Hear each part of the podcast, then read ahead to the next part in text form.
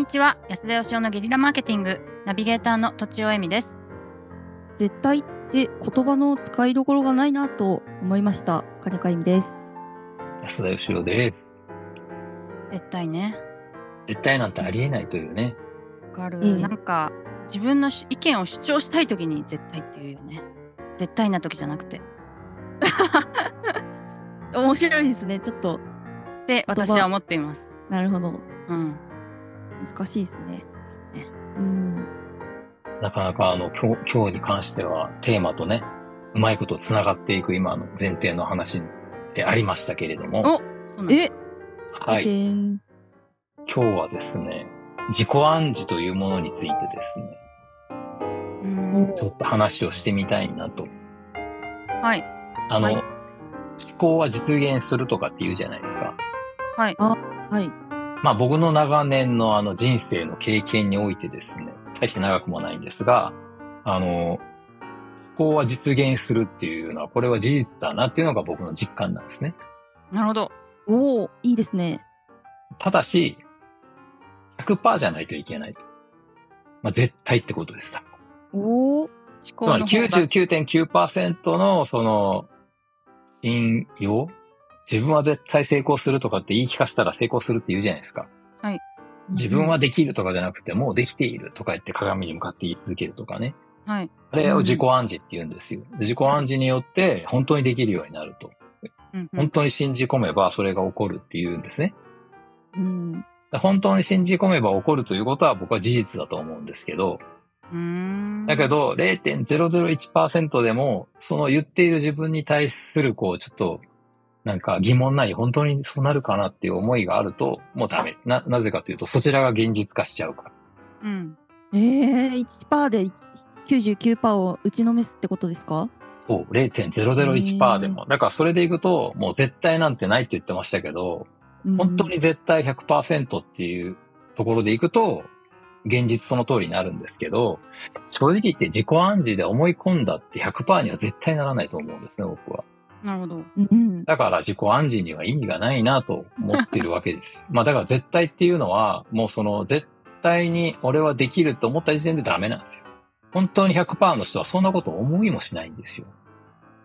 なあ絶対に俺は生きているとか、絶対に俺は呼吸ができるとかって言わないじゃないですか。確かにもうそんなこと考えるまでもなく、できていることだから、本当に私は呼吸できるんだろうかって疑い出すと呼吸できなくなるんだと思うんですね。実際それあの私過呼吸になったことがあります。あそれで？そう。いや、本当 呼吸できてるかなって思ったら母しだして。や、本当そうなんですよ。だから、閉所恐怖症とかもそうだと思うんですけど、うん。はい。やっぱつまりだからこう、自分の思考は本当に実現するっていうか、現実に反映されるというかね。うんだだから、その自分が望んでない現実があるとしたら、それは自分が頭の中で考えた結果なんだっていうのはもう間違いないと思うんですよ。うんだけど、そのうん、それをね、自己暗示とかで100%信じ込ますって難しくて、だから宗教とかにみんな頼るんだと思うんですよね。自分の力じゃ難しいんで、無理やり誰かに100%これは正しいってこうね、強制してもらいたいというか、うんうんそういう思いがあるんだろうなと。まあそういう意味ではだから信じるものは救われるんだけど、信じようとするものは救われないとうわ怖いいうのが私の結論でして。なるほどはい。絶対っていうのは確かに存在しないんですよ。なぜかというと、絶対っていう、まあ、100%実現した段階で、もうもはや0%と近いんですよ、それは。うんなんか言ってることが難しいですけど。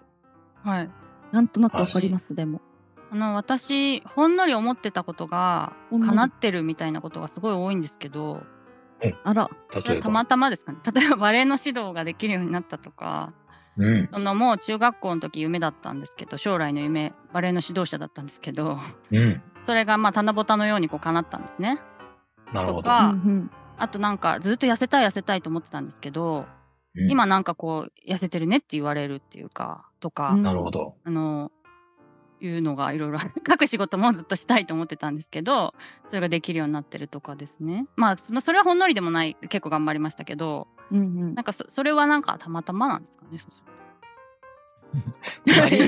思考の力ではなく、言ってることは はい、違うと。違うとはいまあ、一言でこうですよね。だから、その100%じゃなくても実現していることもあるよと、いっぱい。ああははいかなと思ってでもちょっとほんのりでも思ってるとそっちの方向に行くなっていうのはすごい実感してますでもまあ確かにそうですよね。はい、はい。100%じゃなくても、まあ、絶対受験で受かるぞと思って受かることもありますからね。ああ確かに確かに確かに、うんうんそういうのそういう例は確かにいくらでもありますよねそうですね。うんうんうん何なんでしょうね、それはね。なんて言うんでしょうね。今のなんか、今の地平と連続してないところに、なんか、飛ぶための方法っていうか、ううんんだから今、1万円の給料を1万2千円にする努力は報われたりはするんですけど、うんいきなりだからイーロン・マスクになったりとかね、ビル・ゲイツになったりとかはしないじゃないですか。それはやっぱり、この、なるとは信じきれないからなんだと思うんですよね。うんうんうんビル・ゲイツとかイーロン・マスクは、もうビル・ゲイツになろうなんて思ってないけど、まあ当たり前なんですけど、本人なので。う んなるほど。なるほど前人未到なのようなことを成し遂げるにはっていう感じですか？いや、前人未到とは限らないです、別に。とも限らない職職人になるとかでも別に全然一緒で、ですけど、はい。なんて言うんでしょうね。なんかだからう、ん幼虫がさなぎになって蝶になるみたいな変化ですよ。その、大きい幼虫になるんじゃなくって、うんうん成虫になるためには、やっぱりその、もう本質的な、なんか蘇生を変えないといけないじゃないですか。はいはいうんそういう変化っていうのは、その100%信じないと起きないってことなんです。うーんああ、しかし100%っていうのはないから起きないってことですね。でもね、例えばね、そのうん、前にも話したことありますけど、例えば記憶を完全に失うとするじゃないですか。はいもそうすると疑う方の自分もなくなっちゃうわけですよね。はい。う、つまり、その、の自分の意志の力で別の人間になることって不可能なんですけど、うんうん、完全に記憶をなくしたら別に努力しなくても別の人間になるじゃないですか。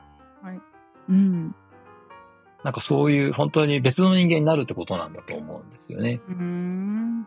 うん、うん、うんじゃあどうやってなるんだって言われたらものすごく答えに窮するんですけど、うんううん。ん、はい。だから信じようとするんじゃなくって、うん。ただ信じているってことだと思うんですよ。まあなるほど。自分の意思では割とどうにもならないってことです。そうそうそう。うんうんむしろだから今自分が信じてることってあると思うんですよね。はい。うんあんまり周りの人に言っても信じてくれないけど、うん私はすっごい信じてんだよっていう、そういうことがすごく大事なんじゃないのかなっていう気がうんするわけですよ。いいですね。確かに。うん。信じるものまあって、それをね、だから、はい、すみません。いえいえ、信じるって何ですか？信じるものってこう環境とか人付き合いを変えたら変わることもありますよねいつの間にか変わってるみたいな変えようとしたわけじゃないけどみたいなありますよ。あるある。あるあそうるです、ね。いう意味ではそそういう方向だったら自分でもちょっと方向決めができる可能性はありますよねまあうんむしろそれでできてるんでしょうね。うんなるほどなるほどうん、我々はやっぱり日本人だと思ってるし、うんうんその日本っていう国はね、その何千年っていう歴史があって、鎌倉時代があって、戦国時代があってって信じてるじゃないですか。はいまはいあ正直言ってわかんないですけどね、そんなこと。いや、まさか本当に。いや、100%信じてるでしょ？信じてましたけど出。てますよね。はい。だけど今言われてて100%なんてありえないじゃないですか、本当は。はい いや、ほとんどの人はもう疑いなく信じてると思いますけどね。疑い出したらきっとね、国なんて簡単になくなっちゃうんだろうなという気はしますね。うんお金とかね。うんだからお金もみんな日本人ってね、これだけ円安になっても円が大好きだし、信じてるんで心から。うん円貯金が増えていくと、やっぱこう嬉しいっていう感じですけど、これをね、日本人が疑い出したら大変なことになるんだろうなって気はしますね。うん。考えてもいないやつですね。やつですか？はい。ということで、この難しい課題を まとめ、まとめていただきましょう。翔さん。マジっすか？えっと、自分のえ信じてる通りになるんですけど、自分が100%信じるものっていうのは、自分の意思ではコントロールできないっていう感じですか、えー、説明。本当に、本当に信じているものは、その、信じるぞなんて思うものじゃないってことですよ。うんうんはいもう、もう、そんなことがある前から信じているものがあるわけですよね。ああ。うんうん。それが現実になってしまうということですよね。なるほど。なるほど。はい。はい。すごい。ということで、なんじゃそりゃって言われそうですが、本日は以上です。ありがとうございました。ありがとうございました。本日も番組をお聞きいただきありがとうございました私たち3人でギブの実験室というオンラインサロンを始めることにしましたキャンプファイヤーファンクラブというサービスで募集をしていますので参加したい方はキャンプファイヤーで検索するか境目研究家安田よしおのホームページ安田義雄 .com からお申し込みください。来週もお楽しみに。